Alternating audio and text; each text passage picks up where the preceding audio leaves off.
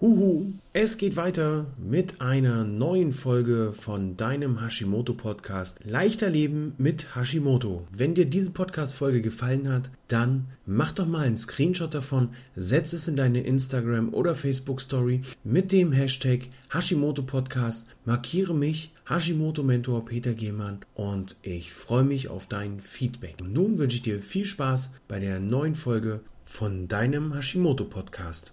Heute besprechen wir alles, was so die Schwangerschaft bei Hashimoto mit sich bringt. Ja, das betrifft auch mich als Mann oder euren Mann unter Umständen, denn äh, die Schwangerschaft, die macht ja nicht nur die Frau mit sich alleine aus, sondern da hat ja der Mann auch das eine oder andere mit zu tun. Ob es nun vor der Schwangerschaft ist oder während der Schwangerschaft oder auch nach der Schwangerschaft. Jeder hat hier so seine Aufgaben. Über die einzelnen Aufgaben wollte ich jetzt nicht so im Detail sprechen. Dennoch möchte ich euch ein paar Tipps und Tricks mit auf den Weg geben, dir kurz aufzeigen, was es neben dem Schulmedizinischen noch für Möglichkeiten gibt, wie man das rund um die Schwangerschaft bei Hashimoto lösen kann. Ganz kurz muss ich dazu weil ich eben Fachberater für ganzheitliche Gesundheit bin, nochmal darauf hinweisen, dass ich kein Mediziner bin und dass meine Tipps und Tricks, die ich euch verrate, in dem Bereich auch nicht den Weg zum Arzt ersparen, dass es hier also auch wichtig ist, parallel zu einer gesunden Ernährung und zu dem, was wir jetzt noch besprechen, sich einen Fachmann oder eine Fachfrau zu suchen. Das ist dann hier entweder ein Gynäkologe kombiniert mit einem Endokrinologen oder noch unaussprechlicher ein endokrinologischer Gynäkologe, der dich hier bei deinem Weg zur Schwangerschaft, während der Schwangerschaft und nach der Schwangerschaft wahrscheinlich nicht mehr so intensiv, aber die ersten beiden Schritte vor und während der Schwangerschaft sich doch sehr intensiv begleiten kann, wenn es denn notwendig ist. Hier also bei Fragen rund um medizinische Sachen bitte zurück zum Fachmann oder zur Fachfrau. Dann starten wir mal mit der Problematik rund um die Schwangerschaft. Vor der Schwangerschaft, ja, ich teile das Thema in drei Bereiche auf. Wir haben einmal vor der Schwangerschaft, wir haben einmal während der Schwangerschaft und wir haben nach der Schwangerschaft, also hier die Geburt und die Stillzeit. Fangen wir an mit vor der Schwangerschaft. Was ist wichtig, damit die Schwangerschaft stattfinden kann. Klar, bis auf den Akt an sich, wo das Ganze stattfindet, ist es natürlich wichtig, sind deine Hormone im Gleichgewicht. Lass das checken, prüfe, wie deine Hormone sind. Bist du gut eingestellt? Das ist ja auch ein Schlüsselfaktor, nicht nur für dein allgemeines Wohlbefinden, sondern auch um ja, eben die Hormone alle im Gleichgewicht zu haben, denn die Schilddrüse ist ja Bestandteil des endokrinen Systems, wie deine Eierstöcke und wie auch die Hoden des Mannes, die hier alle miteinander zusammenhängen. Und wenn eins nicht richtig austariert ist, dann hängt das andere vielleicht auch ein bisschen nach. Das ist also wichtig. Gibt es bei der Frau beispielsweise einen Östrogenmangel, kann man das regulieren mit ein paar kleinen Haushaltsmitteln, ein paar kleinen Hausmittelchen aus der Kräuterapotheke. Hier kann man zum Beispiel mit Mönchspfeffer arbeiten.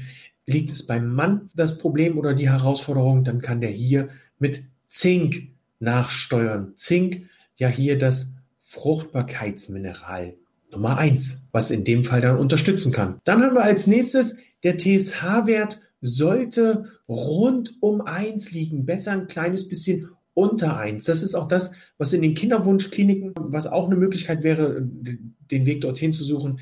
In den Kinderwunschkliniken wird da auch immer wieder dran gearbeitet, dass man den CSH-Wert unter die eins bekommt. Als nächstes ist natürlich auch wichtig, vor der Schwangerschaft, eigentlich aktueller denn je, das Immunsystem zu beruhigen durch eben eine entzündungshemmende Nahrung, die hier dafür sorgt, dass Stoffe wie Zucker, Gluten, Kuhmilch und Soja gar nicht erst in den Körper reinkommen, um eben das Immunsystem zu entlasten. Das ist sehr wichtig. Sehr wichtig ist das auch für den Mann, sich gesund zu ernähren, um hier unter Umständen auch die Beweglichkeit der Spermien wiederherzustellen oder eben aufrechtzuerhalten. Denn wenn der nur ungesunde Sachen isst und selber nicht so richtig aus dem Knick kommt oder träge ist, was will er denn dann von seinen kleinen Helferlein erwarten? Die werden dann nicht durch die Weltgeschichte springen und sich freuen, sondern es wird dann auch eher alles ein bisschen träger und langsamer sein.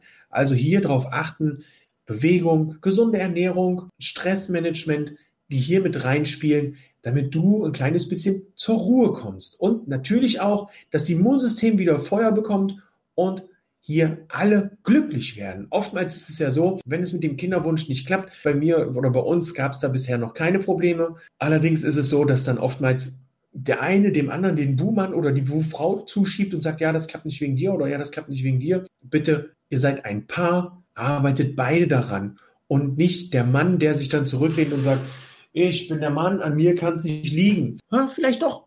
Also runter vom hohen Ross und checken, was da möglich ist. Also alles alles nachprüfen. Wenn da ein Kinderwunsch besteht, ist es wichtig, dass man da auch als Paar nicht nur an dem, in dem Moment als Paar zusammenarbeitet, sondern vorher auch als Paar zusammenarbeitet und eben darauf achtet, was kann jeder dazu beitragen, damit hier eine optimale Situation hergestellt wird. Das liegt ja nun mal nicht nur an einem oder an einer. Ja, im Vorfeld wie auch während der Schwangerschaft ist es wichtig, dass du deine Mineralstoffe einmal checken lässt.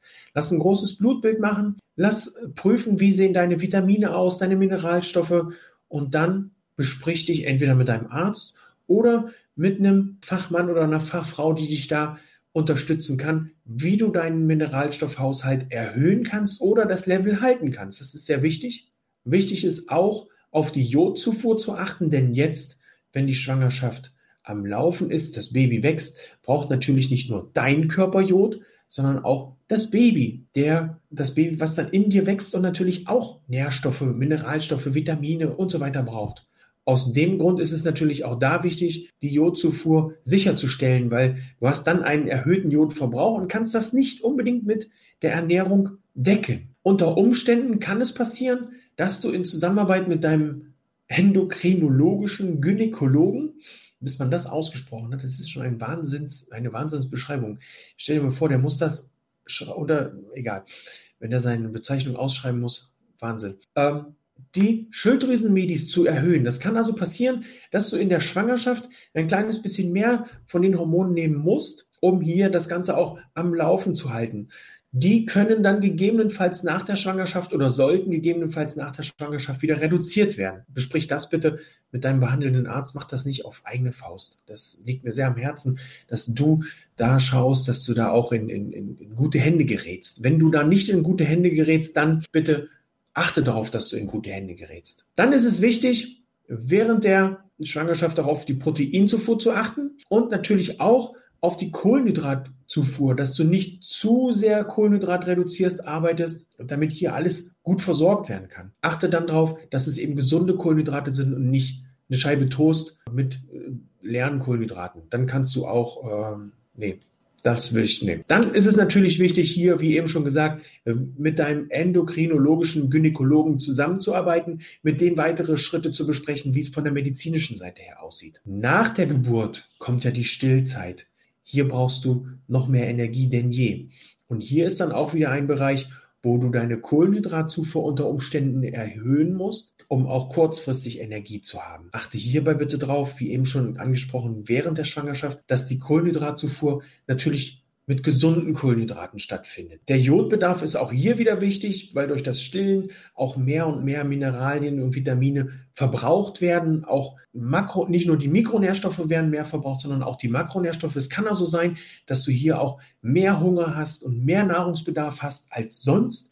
Das ist nicht schlimm. Du kannst hier ruhig mehr essen. Ich bin sowieso eher ein Freund davon, der sagt, iss bis du satt bist. Und zwar zu jeder Mahlzeit und fang nicht an, Kalorien zu zählen. Das ist Zeitverschwendung. Ist das Richtige, ist bis du satt bist und dann klappt das auch. Denn mit einer Schilddrüsenproblematik ist es ein, in meinen Augen nicht wichtig, wie viel du isst, sondern es ist wichtig, was du isst. Das wie viel, das ist zweitrangig.